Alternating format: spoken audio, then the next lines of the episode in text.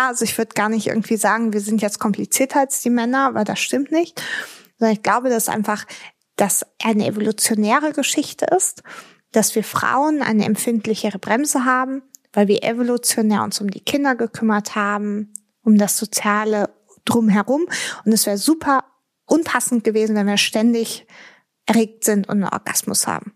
Ja, so, weißt du, was ich meine? Dann ja. sind da drei Kinder, ein Kind fasst mir an die Brust und ich wird feucht. Das wäre ja super unpassend, oder? Ja, also ich meine, muss man ja mal so sagen, evolutionär betrachtet. Ja. ja? Es sammeln sich die Heidelbeeren so schlecht. Genau. Liebe, so steht's auf kitschigen Wandkalendern, wird größer, wenn man sie teilt. Bei Schmerzen, Wut und Hilflosigkeit ist es genau umgekehrt. Daher gibt es Kurvenkratzer, daher gibt es unseren Podcast Let's Talk About Krebsbaby.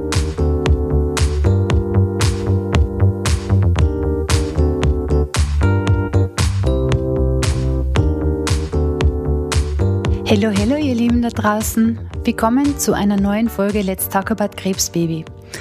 Heute geht es um ein wunderbares Thema und ich freue mich schon selber wie verrückt auf das Gespräch. Kurz erklärt, wir als Kurvenkratzer versuchen, den Lebensumstand Krebs zu erklären. Und da gehört das Thema Sexualität natürlich eindeutig dazu. Die meisten mögen Sex, aber sogar im Gesunden wird gern mal mit ein bisschen Scham und Röte über den Austausch von Körperflüssigkeiten gesprochen. Ganz super wird es dann, wenn man krank geworden ist, wenn der Körper sich rapide verändert. Das Daheim der eigene Körper und somit das Zentrum meines Universums übt plötzlich Hochverrat an mir und wird krank. Lust und Freude an der eigenen Körperlichkeit bekommen einen ganz anderen Stellenwert. Mit Chemo und Bestrahlung erreicht es noch ganz neue Dimensionen. Man fühlt sich, als würde man in wenigen Wochen um Jahrzehnte altern. Alles schmerzt, die Schleimhäute führen ein schmerzhaftes Eigenleben. Man ist plötzlich damit beschäftigt, den eigenen Körper zu verteidigen. Weil hier zwickt's, da tut's weh. Oh nein, das Areal ist vielleicht doch emotional ein bisschen aufgeladen. Dort bitte nicht hingreifen. Wir glauben, über das Thema Sex wird zu wenig frei von der Leber weggesprochen. Wenn dann noch eine Krankheit ins Spiel kommt, dann wird es manchmal wirklich schwierig. Deswegen haben wir uns Zeit genommen und wollen heute laut über Sex, Unlust, Lust und über Körperlichkeiten sprechen. Und zwar nicht mit einer Decke drüber und dem Licht aus. Der Vorsatz ist einfach, die Umsetzung nicht so ganz, weil mit wem sprechen? Wer weiß viel darüber? Wer nimmt sich kein Blatt vor den Mund? Und wer kann dennoch in Wertschätzung über das Thema sprechen? Ich mach's kurz. Ich habe ihn gefunden. Und zwar die Miriam. Ich wünsche euch viel Freude bei dem Gespräch.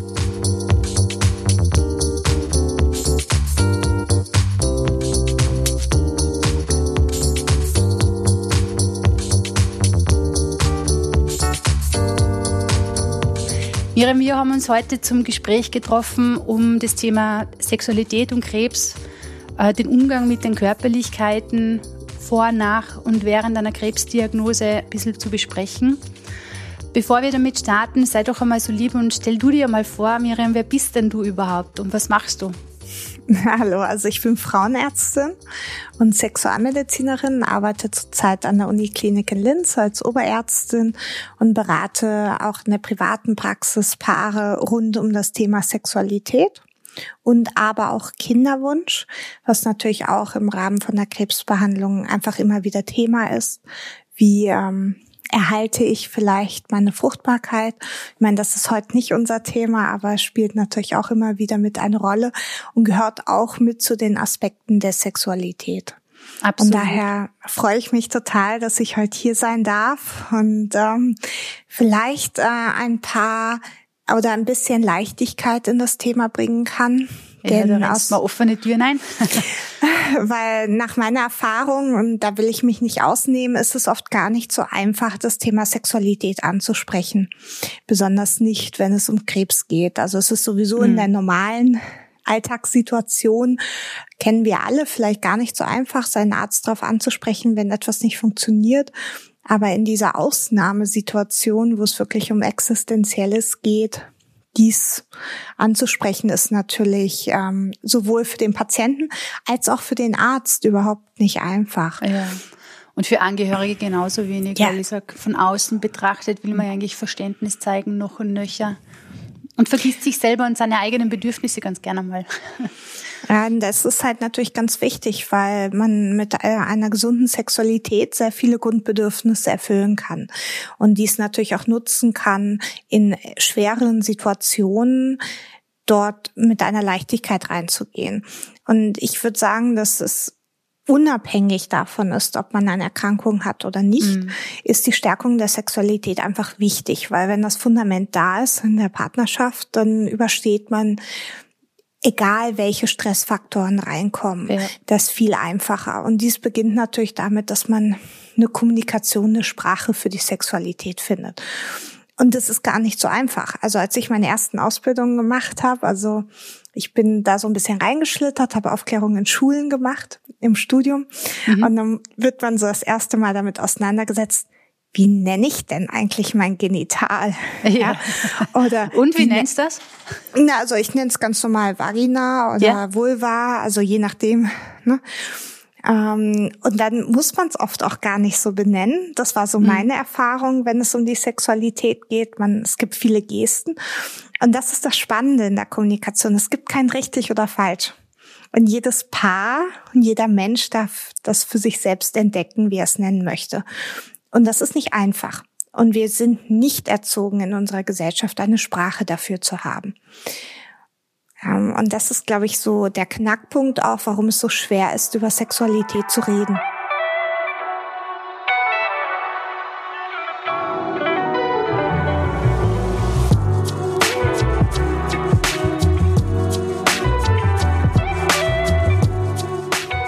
Du hast ja mit dem Thema Sexualität und Krebs noch, aus deiner beruflichen Vergangenheit nochmal einen extra Bezug. Magst du da noch ganz kurz erzählen, was da war? Also in der Klinik ist es ja so, dass wir alle Arten von Patienten betreuen und natürlich eine onkologische Begleitung auch immer wichtig ist. Also ich hatte sehr großes Glück. Ich hatte eine sehr tolle Oberärztin, der ich ein halbes Jahr, glaube ich sogar ein ganzes Jahr unterstützen durfte in der Onkologie. Mhm. Und sie hat da so viel Wert drauf gelegt, auf die Paarbeziehung und dass der Partner mit reinkommt. Und jetzt, wo ich die sexualmedizinische Ausbildung gemacht habe, wird mir klar, wie, wie wichtig das ist und wie oft das einfach vergessen wird einfach und auch nicht, also überhaupt nicht wahrgenommen wird.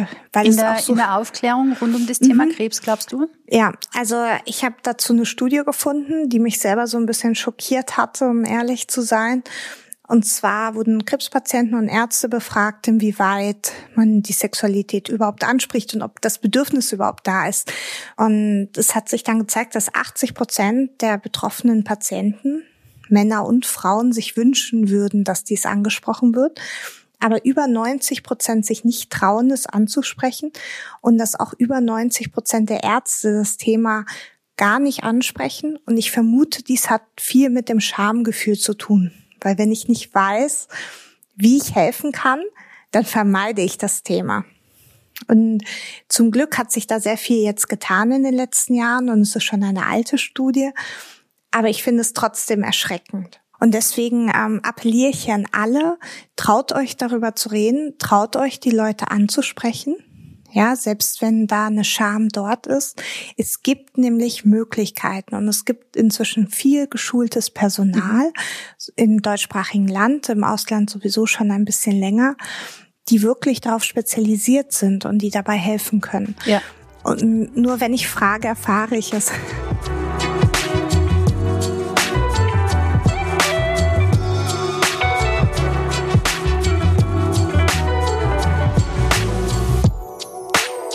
Was wäre denn gut, was man ansprechen könnte, um mit ärztlicher Seite darüber zu sprechen? Also was meine Erfahrung war, was gut war, einfach zu sagen, dass die Sexualität sich verändern wird, mhm. dass eine Krebserkrankung darauf einen Einfluss hat und dass wann auch immer man bereit ist, darüber zu reden, hier eine Anlaufstelle ist. Mhm. Und was würde ihr als Patientin fragen am besten oder als Patient? Wohin ich mich wenden kann wenn ich Fragen habe. Besonders wenn ich merke, dass es dem Arzt unangenehm ist. Ja, also ich meine, auch Ärzte sind nur Menschen und auch wir haben unsere Selbstwertprobleme oder Themen mit der Sexualität oder unsere Erfahrungen und unsere Ängste und einfach zu fragen, wohin kann ich gehen? Mhm. Ja, wenn ist meine Partnerschaft belastet oder meine Sexualität oder mein Bild von meinem Körper. Mhm. Und wo würde ich dann hingehen? Ja, also wahrscheinlich wird der Arzt dann dich erstmal zum Psychoonkologen schicken, weil ja. du nicht weiter warst. Und der spätestens würde dann zu einem Sexualmediziner, einem Sexualtherapeuten, einem Familientherapeuten, einem Paartherapeuten überweisen. Weil man muss sagen, nicht alles, was mit Sexualität zu tun hat, hat eine organische Ursache. Mhm. Ganz viel ist ja Kommunikation und wie ich mich sehe. Und ich glaube, dass einen großen Teil davon auch die Psychoonkologen ehrlich gesagt abdecken in ihren Gesprächen. Mhm. Aber es gibt halt Leute, die da spezialisiert sind, die wirklich auch Handwerkszeug geben können. Die sagen können, welches Vaginalgel ist am besten. Ja. ja. Welches verträgt sich gut mit den Dilatoren? Welche Dilatoren gibt's überhaupt bei Stenosen? Ähm, welche BHs gibt es vielleicht, die bequem sind nach ja. einer Mastektomie, damit man sich schön fühlt? Ähm, welche Penispumpen es gibt, wie man sie benutzt, welche, ähm, dass die Vibration vielleicht dort etwas zurückholen kann, wo auch ausgeschlossen werden kann, ob vielleicht Androgene fehlen, weil wir haben im Genitalbereich viele Bereiche, die androgen sensitiv sind. Das heißt, die schwellen nur an, wenn wir genügend Hormone im Körper haben oder die reagieren dann besonders gut. Und da ist es dann zum Beispiel wichtig, auch zu schauen nach einer Therapie. Habe ich vielleicht einen Mangel? Und darf ich mit meiner Krebsart überhaupt substituieren? Mhm. Darf ich lokal Östrogen verwenden? Mhm. Ja, und da gibt's aber super viele östrogenfreie ähm, äh, Cremes im Endeffekt, die man benutzen kann. Und hier kann ich wirklich, und das ist ein Praxistipp, alle Hyaluronsäure-basierten Cremes empfehlen weil die eine Langzeitverbesserung geben. Was ist denn Hyaluronsäure? Das ist einfach nur ein Feuchtigkeitscreme, was in jeder Gesichtscreme drin ist. Mhm. Und wenn ich die unten als Frau regelmäßig anwende, dann wird dort halt Feuchtigkeit hingebracht. Wie soll denn da sonst Feuchtigkeit hinkommen? Ja. Ich kann gar nicht so viel trinken, dass meine Vagina feucht wird. Ja? Also müssen wir mal ehrlich sagen. Und mein Gesicht schmiere ich ja auch ein und meine Hände, wenn ja, sie trocken täglich, sind. zweimal ja. mindestens. Ja, und jetzt überleg mal. Und dann denke ich, das da unten, das muss sich von alleine lösen. Ja? So funktioniert das nicht. Ja. Und wenn man das dann regelmäßig anwendet, dann ist das natürlich feuchter und es wird angenehmer und die Entzündungen sind weniger und am Anfang kann das brennen. Ja, mhm. wie Sau. Ich will nicht nett mhm. sagen. Dann nimmt man vielleicht Hyaluronsäure Zäpfchen, weil die so ein bisschen Vaseline noch mit drin haben, dann mhm. ist es besser aufnehmbar. Aber es gibt es in der Apotheke und da kann ich mich selber drum kümmern, da kann ich hingehen. Aber ich muss halt wissen, es ist halt Hyaluronsäure. Und ja. wenn ich so Mikroläsionen oder so habe, dann ist das am Anfang vielleicht nicht so toll. Ja, da brauche ich vielleicht eher was Fettigeres. Ja. ja, speziell wenn die Schleimhäute recht angegriffen sind. Genau. Ein bisschen vorsichtiger am Anfang. Genau.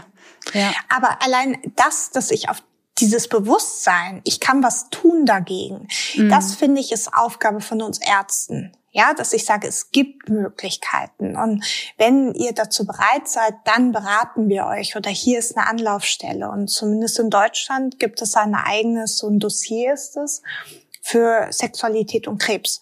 Und da stehen ganz viele Anlaufstellen drin. Mhm. Ja, also von der Krebsgesellschaft ist das gemacht. Und das ja, gibt super. schon seit Jahren und es ist wirklich toll. Da stehen Tipps drin, Empfehlungen und auch Anlaufstellen deutschlandweit. Also kann ich nur empfehlen. Das ist wirklich, ähm, die machen eine ganz, ganz tolle Arbeit.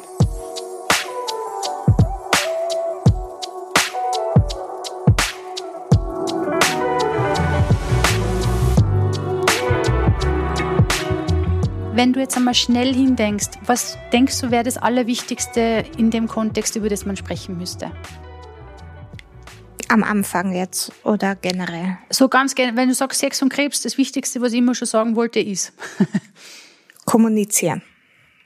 Kommunizieren mit deinem Partner. Und dabei ist es egal, ob verbal, körperlich, mit Briefchen, mit Gesten, mit Blicken. Aber kommuniziert miteinander. Mhm. Diagnose Krebs, ähm, Sexualität ist ja so, wie wir es ganz kurz schon angesprochen haben, Sexualität ist ja nicht die erste Sorge, äh, bis man das alles verkraftet hat.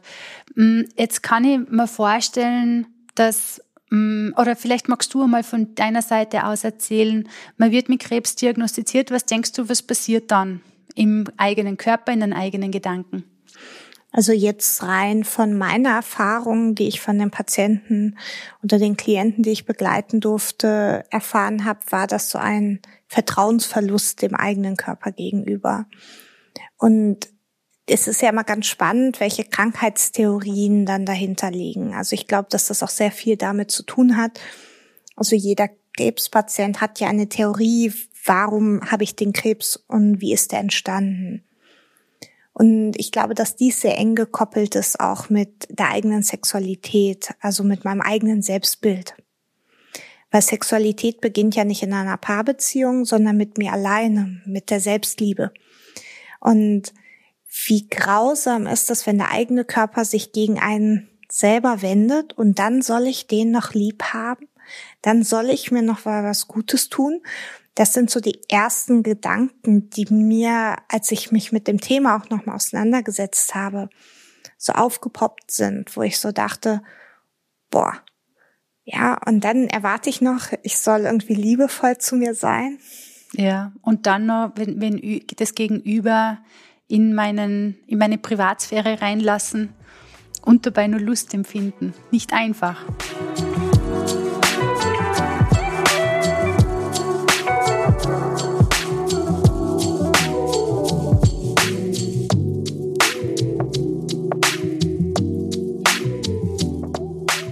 Nach dieser Krebsdiagnose beginnt ja häufig wie so ein neues Leben. Man kriegt ein neues Wertesystem, man überdenkt sein Leben. Es ist ja eine existenzielle Erfahrung. Und ich sage dann immer, Sie sollen die Sexualität dann nochmal so betrachten wie die Pubertät. Mhm. Sie müssen sich jetzt nochmal neu kennenlernen. Ja, das bedeutet ein selber kennenlernen, welche Berührungen mag ich? Was sind überhaupt meine Bedürfnisse? Mhm. Was macht mir denn überhaupt Spaß beim Sex? Was sind meine Fantasien? Wann merke ich überhaupt, dass ich erregt bin? Wie fühlt sich das denn jetzt an, wenn ich erregt bin? Mhm. Ja, und da geht es gar nicht darum, dass man sich jetzt ein Porno reinzieht, sondern vielleicht einfach mal zu schauen, was weckt überhaupt wieder Lust in mir? Vielleicht mhm. ist das schon, wenn ich eine Erdbeere reinbeiße und die mhm. schmeckt super gut. Ja, das ist ja ein, ein Lustmoment. Und dann mal drauf zu achten, bei welchen Berührungen habe ich denn dieses ähnliche Gefühl? Weil man muss ja sagen, zumindest was meine Erfahrung war, und das soll nicht bei jeder Patienten oder Patientin der Fall sein, ist, dass man seine Gefühle ein bisschen abstellt im Rahmen einer Behandlung, mhm. weil das auch ein Selbstschutz ist. Ne? Und da gehört natürlich die psychoonkologische Betreuung dazu, dass man das wieder rauskramt. Und ganz oft hat das auch damit zu tun, dass man sich's nicht gönnen möchte, was ich voll verstehen kann. Ja, dann ist es abgeschlossen oder man befindet sich schon am Ende und man fängt an, sein Leben neu zu strukturieren. Und da darf man quasi die Sexualität spätestens wieder einladen. Mhm. Und es kann sein, dass es nur Händchen halten ist auf der Couch. Ja, oder vielleicht am Kopf gekrault werden vom Partner oder von der Partnerin. Und einfach zu sagen, das fühlt sich gut an. Und bitte sagt das dann eurem Partner. Weil jetzt verrate ich euch ein großes Geheimnis. Kein Mensch kann Gedanken lesen. Mm. Ja. Und man denkt, der andere merkt, dass es einem gefällt oder dass es einem nicht gefällt. Und dies ist nicht der Fall. Mm. Und das ist das, was ich meine mit Kommunikation.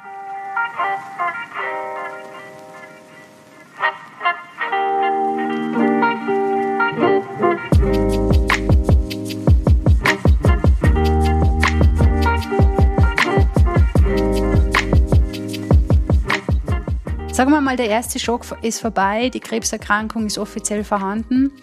Was denkst du, was passiert dann bei Partnerschaft und Sexualität typischerweise? Das ist ein bisschen davon abhängig, wie stabil die Partnerschaft davor war und wie gut die Sexualität, die Kommunikation vom Paar gelaufen ist. Wenn das jetzt eine, ein Paar ist, was schon einige Krisen vielleicht gemeistert hat, ja, dann wird sich nicht ganz so viel verändern. Dann wird vielleicht eine Kommunikation möglich sein. Meine Haupterfahrung ist aber, dass ziemliche Schweigen in der Partnerschaft herrscht. Mhm. Ähm, Hilflosigkeit, also wie so ein Benommensein, wie so ein in ein Vakuum kommen. Mhm. Und das darf dann halt wieder gefüllt werden. Mhm. Mit Worten, mit Gesprächen, mit Berührung.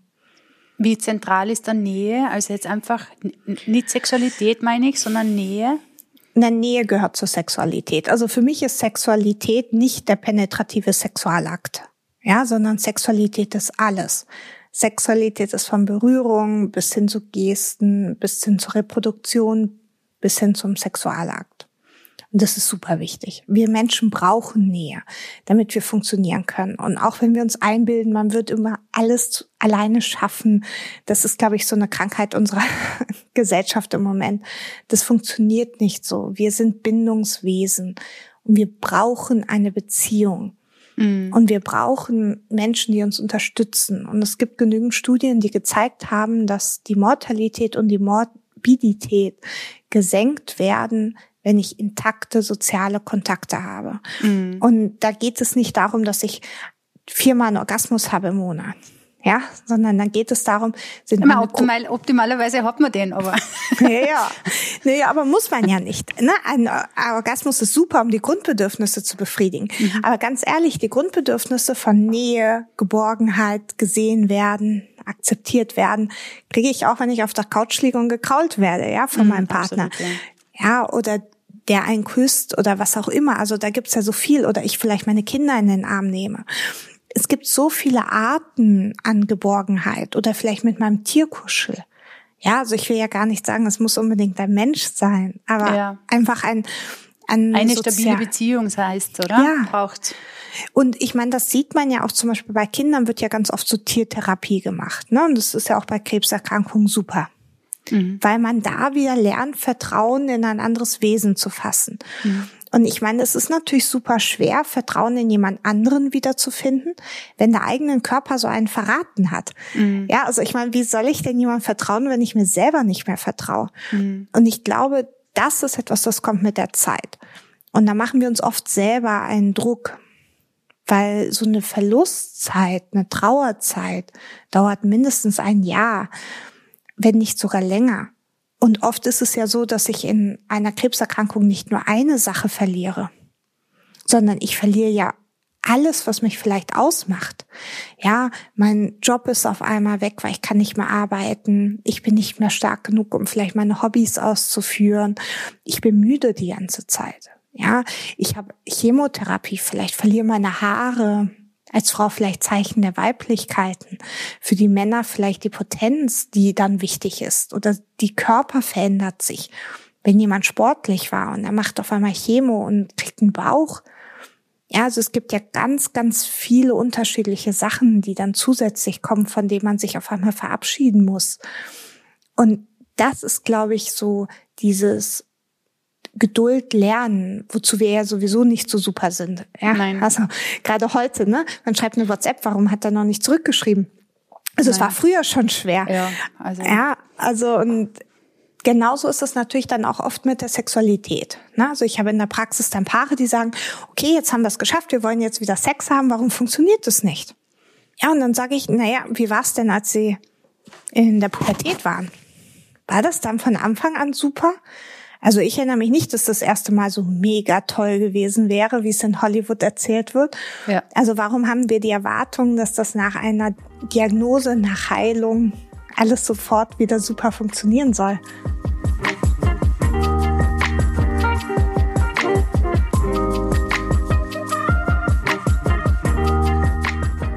ich als erkrankte Person bringe ja meinen Körper in diese gemeinsame Sexualität und muss ja auch mit meinem Gegenüber geduldig sein, dass diese Person dann mit mir so umgeht, wie ich das in meinem neuen Ich jetzt brauche.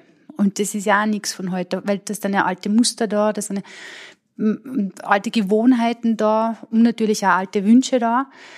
Also kann man das alleine? Jein. Ich kann kein klares Ja und kein klares Nein sagen denke, das hat viel mit der Resilienz des Menschen zu tun. Was ist Resilienz eigentlich? Man hört immer wieder diesen Begriff und das ist quasi die Fähigkeit, Situationen zu überstehen. Ja, und jeder Mensch ist anders. Jeder hat eine unterschiedliche Resilienz mitgekriegt. Das sieht man zum Beispiel, dass nicht jeder, der Krebs hatte, danach zum Beispiel eine Depression kriegt. Ja, muss man ja nicht. So die Lebenseinstellungen sind ja ganz unterschiedlich. Wie gehe ich mit Krisen um? Mhm. Und wenn ich natürlich eine gute Resilienz habe und eine gestärkte Sexualität und eine Sprache für Sexualität habe mit meinem Partner oder auch mit mir selber, dann fällt mir das natürlich leichter und dann komme ich natürlich viel einfacher auch alleine raus. Aber aus meiner Erfahrung haben die Leute keine Sprache für Sexualität. Mm. Das fängt jetzt erst an. Wir haben eine Pseudosprache, ja, da unten, ja, oder ja. das Glied oder was auch immer. Aber es ist kein, ich meine, Orgasmus wird im Film dargestellt wie ein Tunnel und dann kommt ein Feuerwerk oder eine Rakete geht ab. Also, sorry, bei mir gab es noch nie ein Feuerwerk.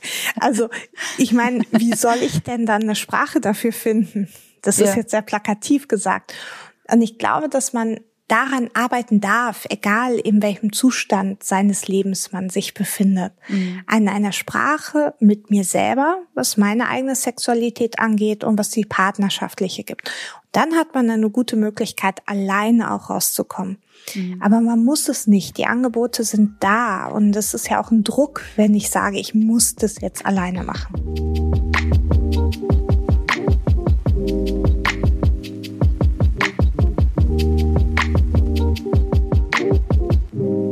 Gehen wir mal davon aus, die unmittelbare Behandlung ist durchlaufen und man wird aus dem klinischen Alltag quasi entlassen und sagt, hey, alles ist in Ordnung. Und das ganze Umfeld sagt, hey, alles ist in Ordnung. Und du denkst, hey, es ist überhaupt nichts in Ordnung.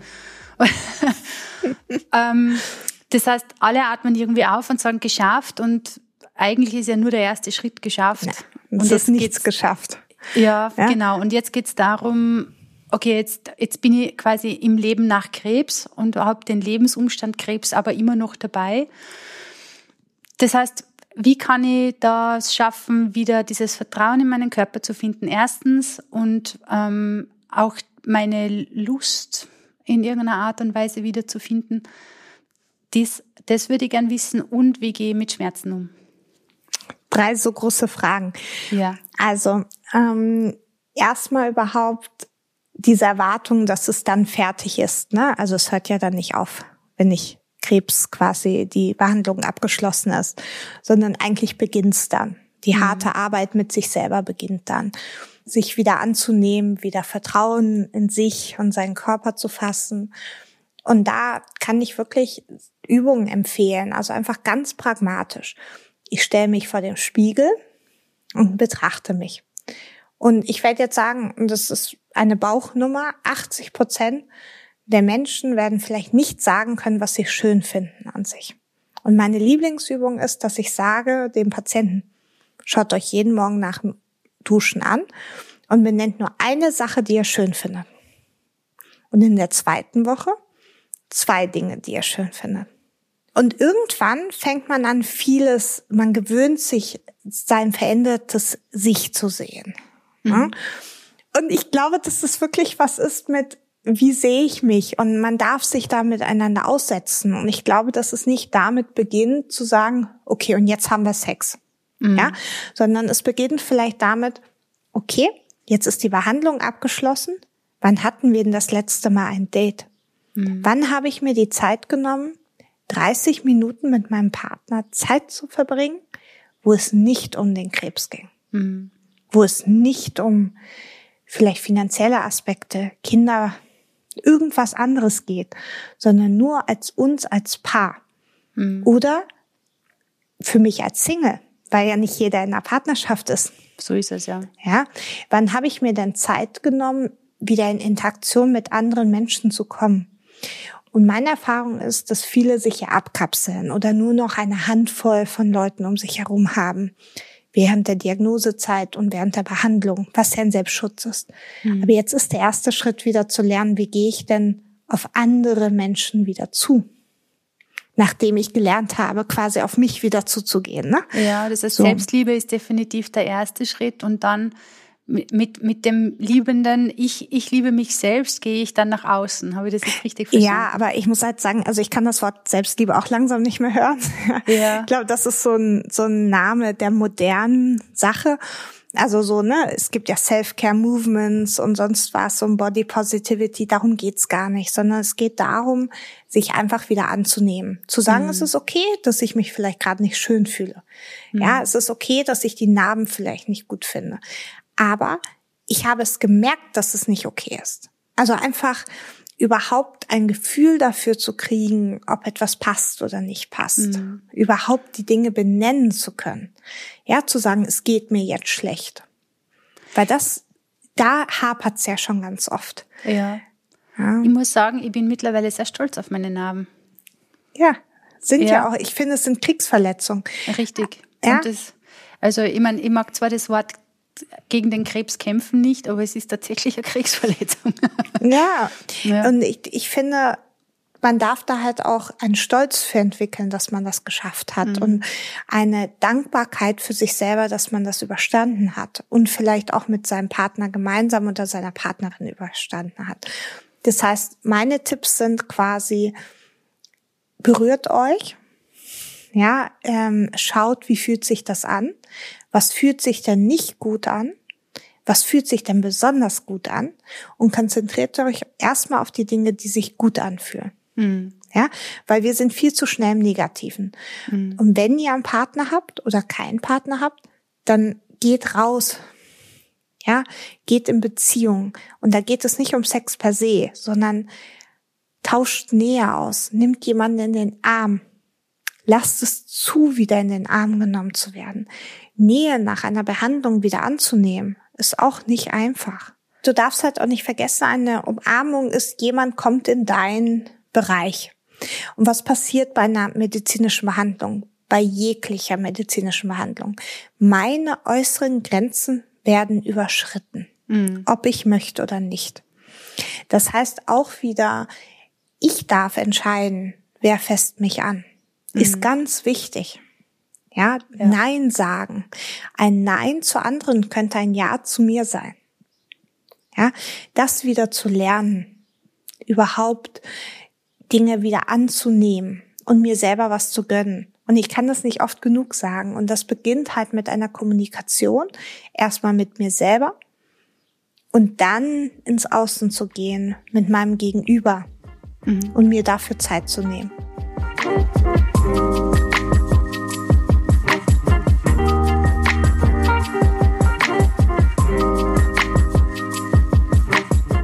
Was die Schmerzen angeht, was du natürlich gesagt hattest. Ja. Weil darauf möchte ich natürlich Gutes auf jeden Gedächtnis. Fall eingehen. Ja. Ich bemühe mich. Ja. ähm, ich meine, bei den Frauen ist es halt schon so, ich, meine, ich finde, man muss immer unterschreiben. Ist es ein Narbenschmerz zum Beispiel? Ja. Das ist natürlich ein Thema. Eine Narbe ist sehr empfindlich. Hier kann man super Narbenpflege machen. Das heißt, ich brauche keine teuren Narbencremes oder so nehmen, sondern ich kann einfach eine normale Bodylotion nehmen und die Narbe massieren. Je häufiger ich sie anfasse, umso weicher wird sie und umso unempfindlicher wird sie, gerade wenn ich Schmerzen habe. Also man kann auch Narben entstören. Ja, aber ist natürlich eine emotionale Katastrophe jedes Mal, gell? Ja, und es ist scheiße. Da gibt es kein voll. besseres Wort zu. Es ja. tut weh, aber es wird nicht besser, wenn ich nichts tue. Mhm. Okay? Und man kann dort etwas tun. Das mhm. ist das, was ich erstmal so für Narben mitgeben möchte. Mhm. Und na klar gibt es Fälle, wo vieles nicht hilft, aber wenn ich nichts tue, wird's auch nicht besser. Richtig. Okay? Das zweite ist vaginale Trockenheit. Da hatten wir schon drüber geredet. Es gibt viele Cremes und Zäpfchen, wo man unterstützen kann. Auch bei Männern ist es so, dass wenn sie zum Beispiel ähm, eine Erektionsproblematik oder so haben, kann es auch sein, dass bestimmt nur bestimmte Masturbationsarten funktionieren. Ja, vielleicht brauchen die eine härtere, vielleicht hat sich da was verändert. Da muss man auch ein bisschen rumexperimentieren. Mhm. Und dann ist es natürlich so, wir haben ja heute so viel Zugang zu Hilfsmitteln. Dieser Druck, dass es so sein muss, wie es vorher war, kann sein, dass es genauso ist. Kann sein, dass sich die Sexualität überhaupt nicht verändert hat. Aber kann auch sein, dass sie sich komplett verändert hat. Und da ist es natürlich dann total schwer, nochmal herauszukriegen, was macht mir denn Spaß? Mhm. Und da würde ich einfach mal empfehlen, geht ins Internet, bestellt euch eine Kiste, probiert's aus. Ja. Einmal, zweimal, dreimal, viermal, fünfmal. Wenn es dann immer noch scheiße ist, was anderes. Mhm. Ja, aber nimmt es als Chance, anstatt als Belastung, als, hey, in meiner Pubertät hatte ich die Möglichkeit nicht. Jetzt ja. lebe ich's aus. So ein bisschen äh, lustvolle Freude wieder reinzukriegen. Ja, ja, gar nicht so einfach, finde ich. Überhaupt also, nicht einfach. Wir reden da jetzt unfair, muss man ehrlich sagen, weil wir reden, oder ich vor allem rede natürlich immer von Partnerschaften, weil ich sage jetzt einmal, mindestens gleich viele sind wahrscheinlich nicht in einer Partnerschaft. Genau. Und das, also sich da selber zu erproben, sich da selber neu kennenzulernen, dieses Selbstbewusstsein zu haben, sich von wem anderen das zu, sich zu wünschen, boah, ich finde das auch schwer. Also ich muss ganz ehrlich ja. sagen, ich finde es in einer Partnerschaft viel schwerer wahrscheinlich, auch wenn es stabilisierender ist. Mhm. Aber ähm, man hat ja auch eine Erwartungshaltung zu erfüllen. Mhm. Eine Erwartungshaltung, die ich selber habe, weil ich meinem Partner was Gutes tun möchte.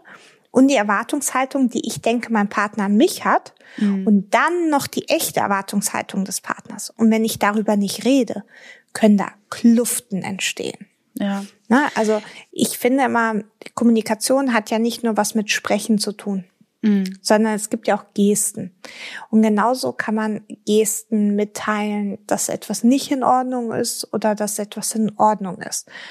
Und da darf man die Spielregeln dann in der Partnerschaft festlegen. Und ich mhm. finde, diese Erwartung, dass immer alle Lust haben müssen, ist sowieso ein Humbug, weil selbst Nicht-Krebspatienten haben nicht immer Lust. Also wenn man einen stressigen Tag hat, ist total unterschiedlich, was meine sexuelle Lust beschleunigt oder bremst. Und das ist bei jedem anders. Und es kann natürlich auch passieren, dass man selber voll die Lust hat und der Partner nicht. Ja, also auch das kann sein. Oder der Partner hat auch vielleicht Ängste, einen anzufassen, weil man möchte einem nicht Schmerz, Schmerzen zufügen, ja, weil klar. man schon gesehen hat. Eben, es löst sehr viel Unsicherheit aus, natürlich. Genau. Und ja. Unsicherheit wird nur davon genommen, wenn ich es benenne, weil ich mhm. habe nur Angst vor etwas, was ich nicht begreifen kann, was ich nicht benennen kann.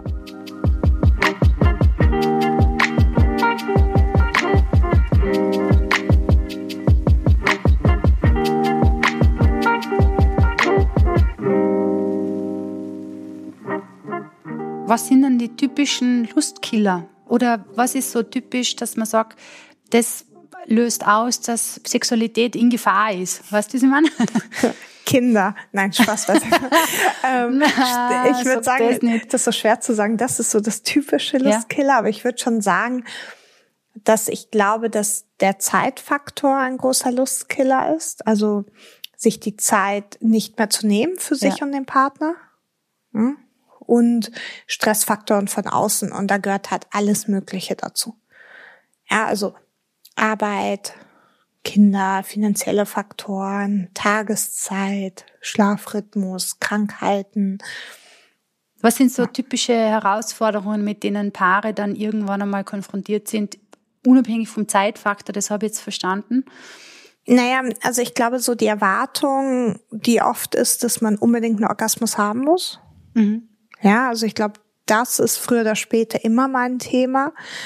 Also sowohl beim Mann, also er muss ja ejakulieren, sonst hat er ja keinen Orgasmus, was natürlich dann immer mal wieder der Fall ist, dass man halt vielleicht keinen Samenerguss hat oder keinen Orgasmus erlebt und natürlich bei der Frau diese Erwartung, ich muss immer feucht sein. Ja, also die vaginale Feuchte hat oft nichts mit der Gehirnerregung zu tun, sondern es kann auch eine lokale Reaktion sein, wenn man dort berührt wird kommt es lokal zu einer Lubrifikation. Aber es das heißt nicht, dass ich im Kopf erregt bin. Und das führt natürlich ganz oft zu Missverständnissen in Partnerschaften. Ja, da sagt der Mann, hey, du bist aber feucht, warum hast du keine Lust? Mhm. Jetzt mal ein bisschen übertrieben gesagt. Mhm. Ja, oder vielleicht hat ein Mann einen Ständer, aber er hat eigentlich gar keine Lust. Mhm. Ja, es ist korreliert nicht zusammen. Ja. Und ich glaube, das ist sowas, was wir einfach noch verstehen müssen, was jetzt kommt dass das nicht zusammenhängt ganz oft. Mhm. Ja, und das bei Frauen deutlich mehr ja, als mhm. bei Männern.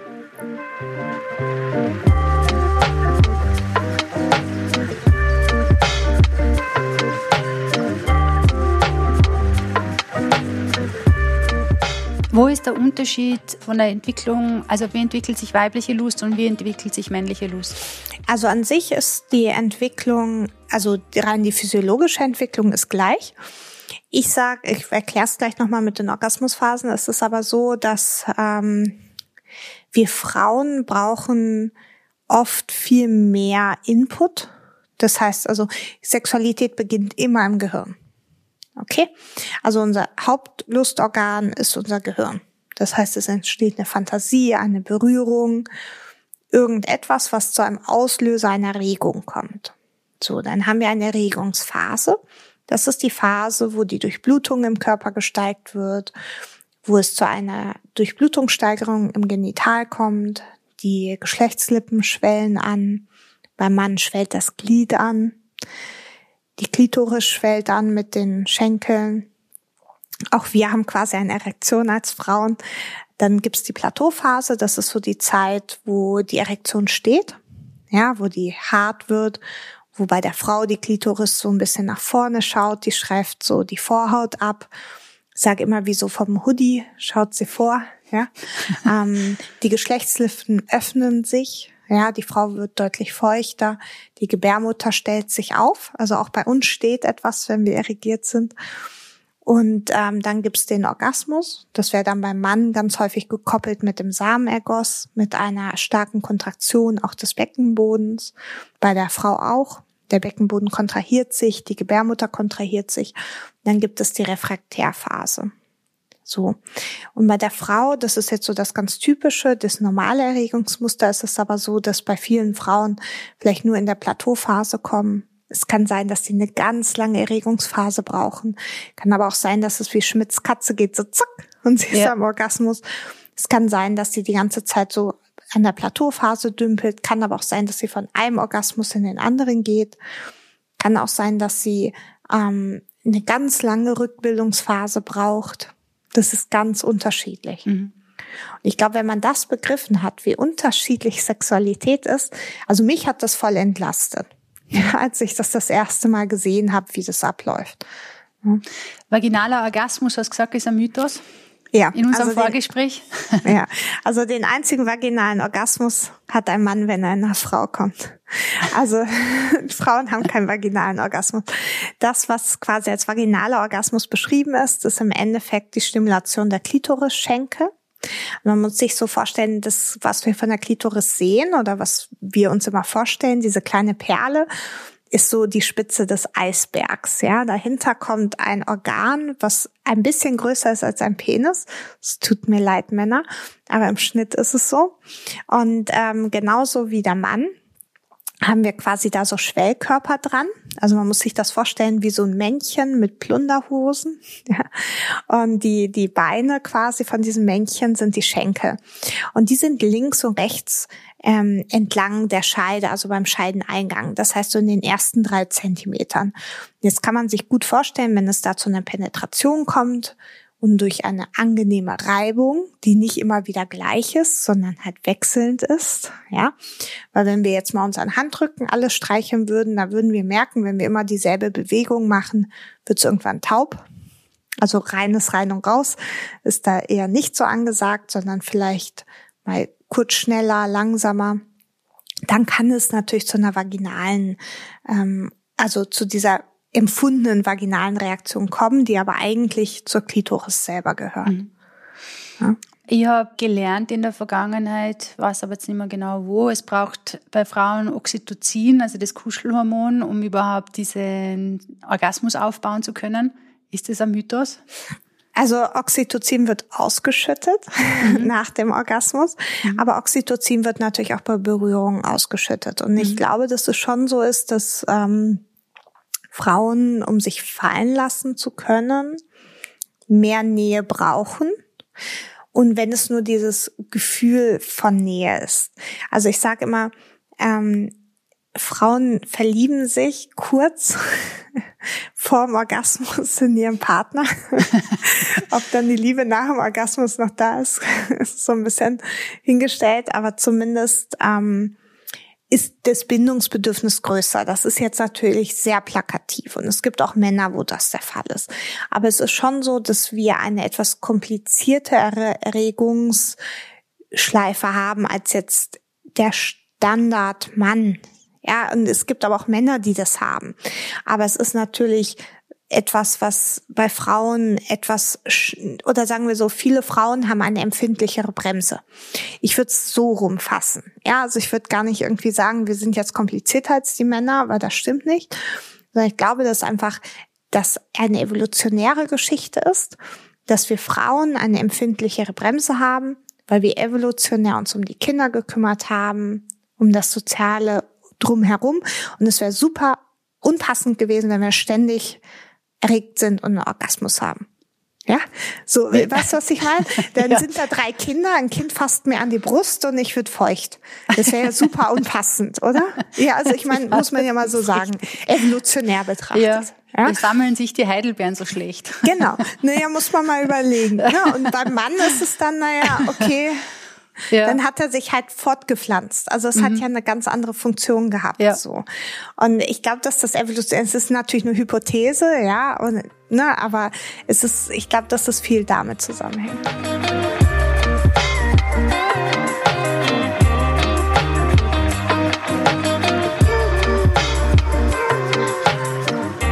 Es gibt ja Sexualität vor und nach Krebs. Was glaubst du, wenn du das schnell zusammenfassen müsstest? Was, was ändert sich am allermeisten? Das Vertrauen in den eigenen Körper, das ähm, Annehmen von Berührung, das Berührung geben. Ja, der andere hat einen unversehrten Körper vielleicht. Das macht natürlich auch etwas mit einem. Der andere hat sich vielleicht nicht verändert. Ja, die ähm, Zweifel des Angenommenwerdens. Ne, ich glaube, das ist wirklich etwas, was der Partner einem geben kann oder die Partnerin. Oder auch wenn man Single ist und dann eine neue Beziehung angeht, einfach dieses begehrt werden wieder. Ich glaube, dass das ganz, ganz wichtig ist und dass das eine neue Erfahrung ist, die man dann auch nochmal machen darf. Und ich glaube, dass sich da schon organisch ganz viel tut. Also ich mhm. glaube, dass es schon viel auch mit der Orgasmusfähigkeit zu tun hat. Also viele Medikamente haben Einflüsse drauf oder auch bei den Frauen auf die Lubrifikation, also auf die Feuchtigkeit, auf die Erregungsentwicklung. Da passiert schon ganz viel und dass das schon auch sehr davon abhängig ist, welche Therapien man da hat. Mhm. Mir kommt vor, es ändert sich ja in der Rolle, weil irgendwie wandelst dich ja von einem vollwertigen Partner, Partnerin zu einem Schutzbefohlenen und dagegen, das Gegenüber zu einem, also viel mehr nur zu einem Versorger oder Organisator, Organisatorin, was auch immer. Und dann sollst du wieder in deine alte Rolle zurück. Das stelle ich mir sehr, also. Und es gibt keine alte Rolle. Ja, also es, die gibt es nicht. Also ich glaube, diese Idee, ich möchte gerne zurück zu meinem alten Zustand. Es gibt kein Rückwärts. Es gibt nur ein Vorwärts. Und deswegen sage ich, es ist so wichtig, verabrede dich wieder mit deinem Partner oder deiner Partnerin nach einer Krebsbehandlung und lernt euch neu kennen. Mhm. Ihr seid beide nicht mehr die Leute wie vor der Behandlung. Mhm. Das seid ihr nicht. Das ist ein Mythos. Man verändert sich. Das macht was mit einem. Das macht was mit einem, wenn ich der Betroffene oder die Betroffene bin. Und es macht was, wenn ich die Angehörige oder der Angehörige bin. Es macht was mit mir. Mhm. Und man darf diese andere Person neu kennenlernen. Und ich glaube, wenn man das so betrachtet, nimmt das super viel Druck von einem weg. Ja, weil ich glaube, es ist, es ist eine falsche Vorstellung. Man mhm. ist nicht die Person, die man war. Und dazu brauchst du keine Krebsbehandlung. Ja, da reicht eine Schwangerschaft, ein Unfall, ein Schicksalsschlag, irgendetwas. Wir verändern uns permanent. Ja, das stimmt. Zum Glück. Ja, ist ja auch aber was man, Schönes. Man darf das ja auch annehmen und deswegen ja. sage ich, nimmt es als Geschenk. Ja. ja euch nochmal neu ineinander zu verlieben, euch neu kennenzulernen, euch eure partnerschaftlichen Rituale zu schaffen. Mhm. Ja, das ist eine schöne Vorstellung. Bleiben wir noch schnell beim Thema Kinderwunsch weil du sagst, Schwangerschaft ist auch eine Herausforderung. Ähm, kann nur von mir sprechen. Ich hab neben der Krebsdiagnose selbst war die Information, dass sie mir jetzt, dass sie mir jetzt in künstlichen Wechsel schicken und dass ich mich eventuell von meinem Kinderwunsch verabschieden muss. Das war dann eigentlich endgültig der Moment, der mir den Boden unter den Füßen weggezogen hat. Also was ist essentiell zu wissen für das Thema Kinderwunsch und, und Krebs? Ich meine, das, ich, mir ist vollkommen klar, ich mache jetzt so ein Thema auf. Aber dass man das einfach kurz streifen und einmal so das Wesentlichste versuchen, weil das betrifft ja die Sexualität und Partnerschaft auch ganz stark. Also wir machen das viel im Kinderwunschzentrum, weil wir in der Uniklinik sind. Also wir haben bestimmt jede Woche ein, zwei Patienten und Patientinnen, die kommen, wo die Diagnose steht. Ähm, kurz zusammengefasst, man kann fast immer etwas tun. Vielleicht nicht das, was man sich gewünscht hat und vielleicht auch nicht in dem Ausmaß, wie man es sich wünscht. Aber bei den Männern, man kann immer irgendwie Samen einfrieren, falls Samen vorhanden ist. Ja, das ist immer ganz wichtig. Hier muss man natürlich auch gucken, was für eine Art Krebs es ist. Ja, beim Hodentumor lässt sich natürlich diskutieren. Auch das dann in Rücksprache mit dem Urologen. Es wird dann besprochen. Es gibt aber immer irgendwelche Möglichkeiten, irgendetwas zu tun. Und hier gibt es eine Begleitung. Bei den Frauen unterscheidet man drei Möglichkeiten, die man hat. Das eine ist dieser künstliche Wechsel, in den quasi die Eierstöcke einfach lahmgelegt werden. Die können danach wieder reaktiviert werden.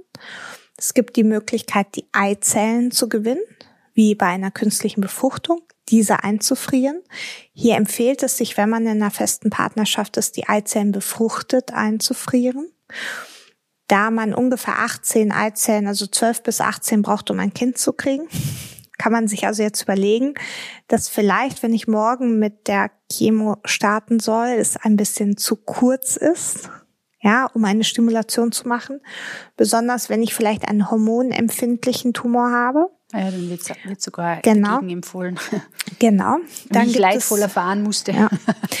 Dann gibt es die Möglichkeit, Ovargewebe zu entfernen. Das heißt, dass man ein Ovar Teil zerstückelt, etwas rausnimmt, das einfriert. Auch hier hängt es natürlich vom Karzinom ab. Wenn es jetzt ein Ovarkarzinom ist, ist nochmal eine andere Geschichte, also wenn der Eierstock betroffen ist vom Karzinom.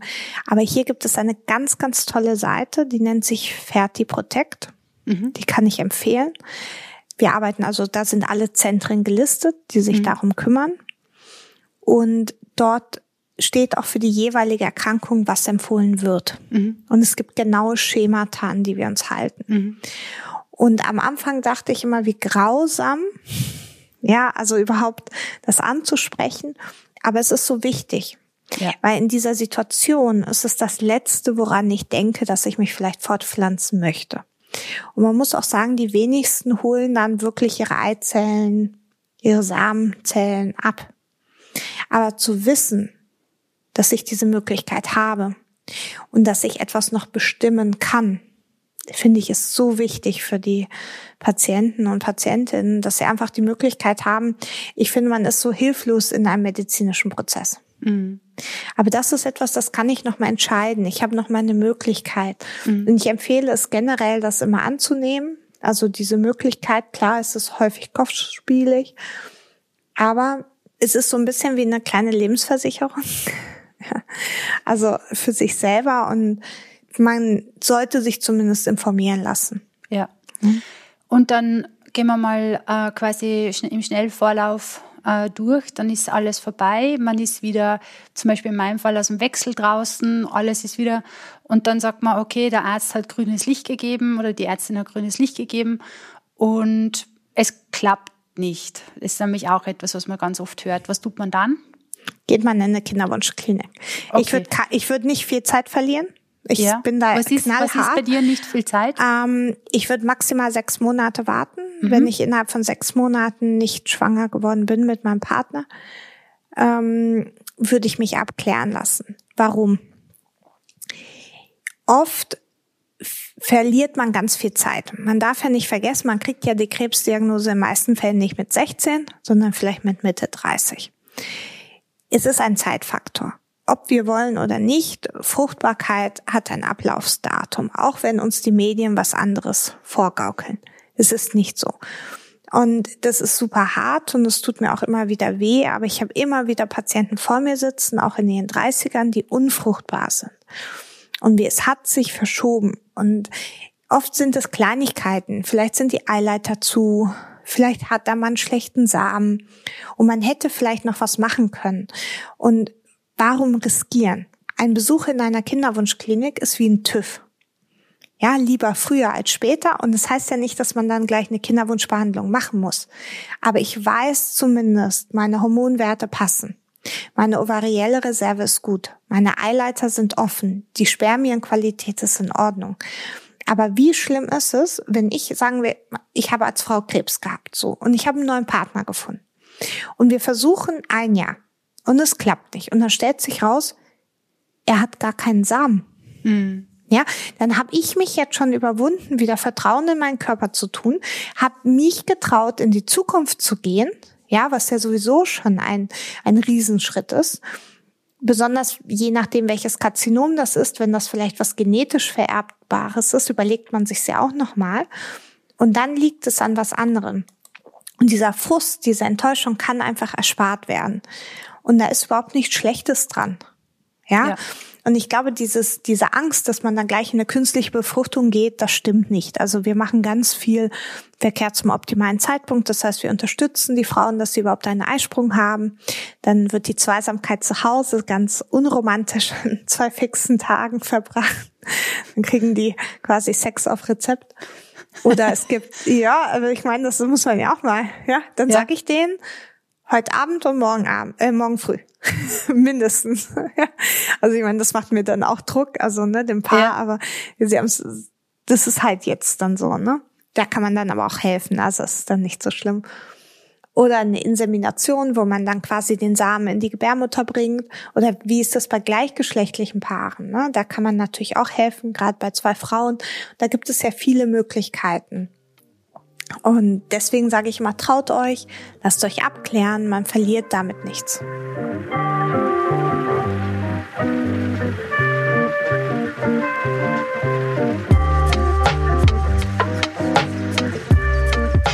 Mal angenommen, du hast einen Angehörigen vor dir sitzen und dessen Frau ist gerade an Krebs erkrankt. Was würdest du ihm in Bezug auf Sexualität und Körperlichkeit raten?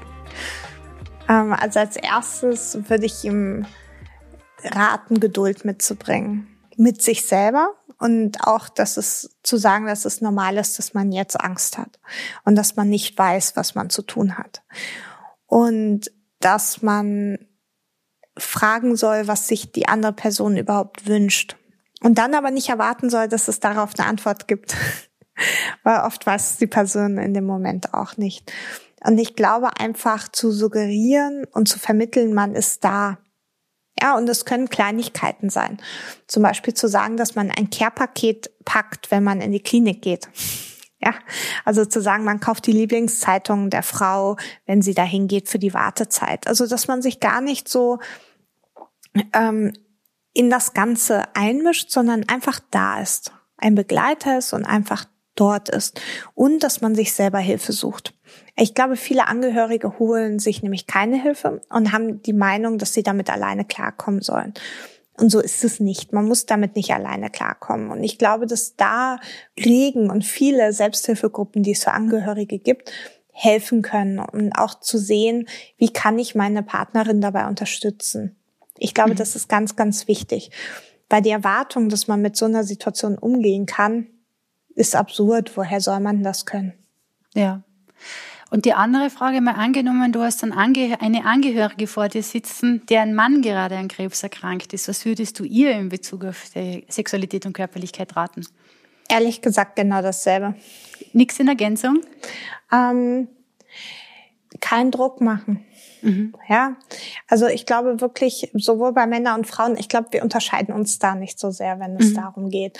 Ich glaube wirklich einfach Verständnis dafür zu haben und Nähe zulassen zu können, beide. Weil mhm. ich glaube, man kriegt auch Angst. Also ich kann mir als Angehöriger gut vorstellen, dass ich auch Angst kriege, dass ich vielleicht was schlimmer machen kann, was beschleunigen könnte, was kaputt machen könnte, dem mhm. anderen wehtun könnte.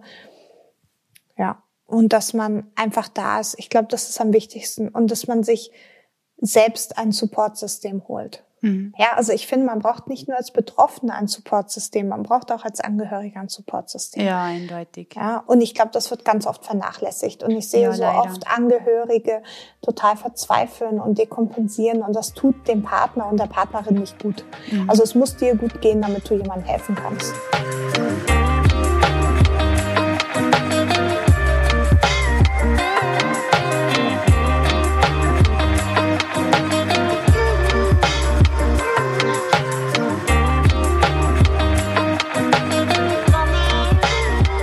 Was macht man denn eigentlich bei einer Sexualtherapie? Kannst du das nur in kurze Worte fassen? Genau, also man unterscheidet hier ein bisschen zwischen Sexualberatung und Sexualtherapie. Die Sexualberatung wäre so der erste Schritt. Da kommt ein Paar oder die Mann oder Frau alleine und man spricht darüber, was sich vielleicht verändert. Jetzt in Bezug auf Krebs zum Beispiel durch die jeweilige Chemotherapie. Was passiert mit dem Körper? Was ist zu erwarten? Was ist nicht zu erwarten? Darf man überhaupt einen Orgasmus haben? Also man macht so ein bisschen Edukation. Was ist erlaubt? Was ist in Ordnung? Ja? Was sind, äh, welche Gleitgele gibt es? Welche Dilatatoren? Das ist so Beratung. Bei einer Sexualtherapie ist es ganz häufig so, dass man mit dem Partner zusammenkommt. Man kann es auch alleine machen. Aber besser ist es natürlich gemeinsam, wenn man einen Partner hat, weil ja Sexualität sich doch im häufigsten Fall in der Zweisamkeit abspielt.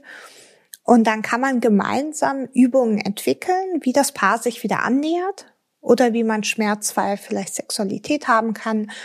Ein gutes Beispiel finde ich, da sind immer nach vaginalen Operationen zum Beispiel, dass vielleicht die Scheide verkürzt ist oder nach Bestrahlung, das vernarbt ist, wie man dort wieder eine lustvolle Sexualität führen kann. Und dann darf das Paar, dann begleitet man das Paar dabei, wie es sich wieder neu entdeckt. Und das wäre dann eher so Sexualtherapie. Dazu gehören dann auch Übungen. Ne? Also man hilft dem Paar, wieder eine erfüllte Sexualität zu leben. Miriam, wir sind am Ende unseres Gespräches angelangt. Ich danke dir viel, vielmals. Ich danke dir, es hat viel Spaß gemacht. Ja, es hat wirklich, es hat mir auch sehr viel Spaß gemacht. Abgesehen davon weiß ich, dass da viele Dinge dabei sind, die, die äh, einfach verwendet und gebraucht werden können. Und Gott sei Dank wird darüber gesprochen, dank dir. Das ist so lieb. Ich möchte mich hier nochmal recht herzlich bedanken, dass ich heute die Möglichkeit hatte, ein bisschen was zur Sexualität zu erklären und hoffe, dass ich zumindest ein oder zwei Menschen erreichen konnte, dass sie ihre Sexualität erfüllter und schöner erleben können und bedanke mich nochmal für die Einladung. Wünsche euch alles Gute. Ich sage danke. Danke auch an dich da draußen, dass du uns bis zum Ende des Gesprächs gelauscht hast. Wenn du uns heute das erste Mal zuhörst, dann sei doch so lieb und abonniere unseren Podcast. So bekommst du immer eine Information, wenn eine neue Folge erscheint. Du findest uns natürlich auch auf Social Media, auch dort könntest du uns abonnieren. Wenn du noch mehr zum Thema Leben mit Krebs wissen willst, dann gibt es da unsere Website auf www.kurvenkratzer.at. Dort findest du unser Online-Magazin, das dich mit dem Lebensumstand Krebs beschäftigt. Unser Ziel ist es genau diesen zu erklären. Deswegen findest du dort viele Inhalte mit dem Leben mit Krebs oder über das Leben mit Krebs. Darüber hinaus gibt es einen großen Bloggerbereich und du findest auch zahlreiche Patientengeschichten und Interviews bei uns. Wir, wir sind Kurvenkratzer. Wir sind der Meinung, egal wie du über Krebs sprichst, Hauptsache du tust es. Mein Name ist Martina. Ich sage danke für deine Zeit und ich freue mich schon sehr auf unsere nächste Begegnung. Alles Liebe und bleib gesund.